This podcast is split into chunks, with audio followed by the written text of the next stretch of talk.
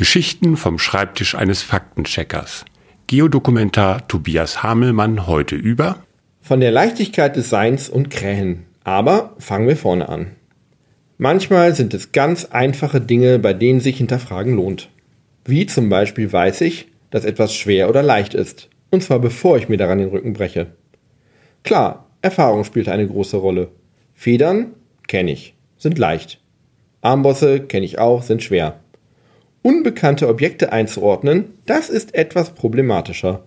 Und wenn etwas für uns Menschen problematisch ist, kommt fast immer auch die Frage auf, können Tiere das auch?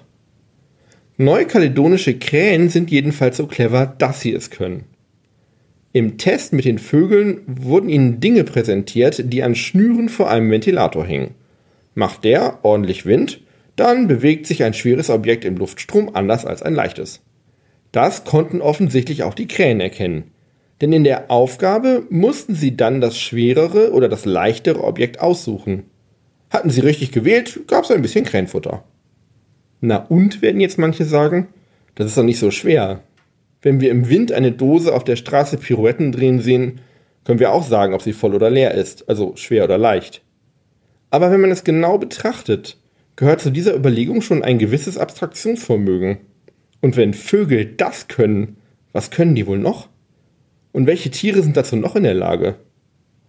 Und vor allem, welche Forscher denken sich bitte solche Tests aus? Dinge an Schnüren im Ventilatorwind, um herauszubekommen, ob Krähen Informationen von Bewegung in Informationen über Gewicht umwandeln können.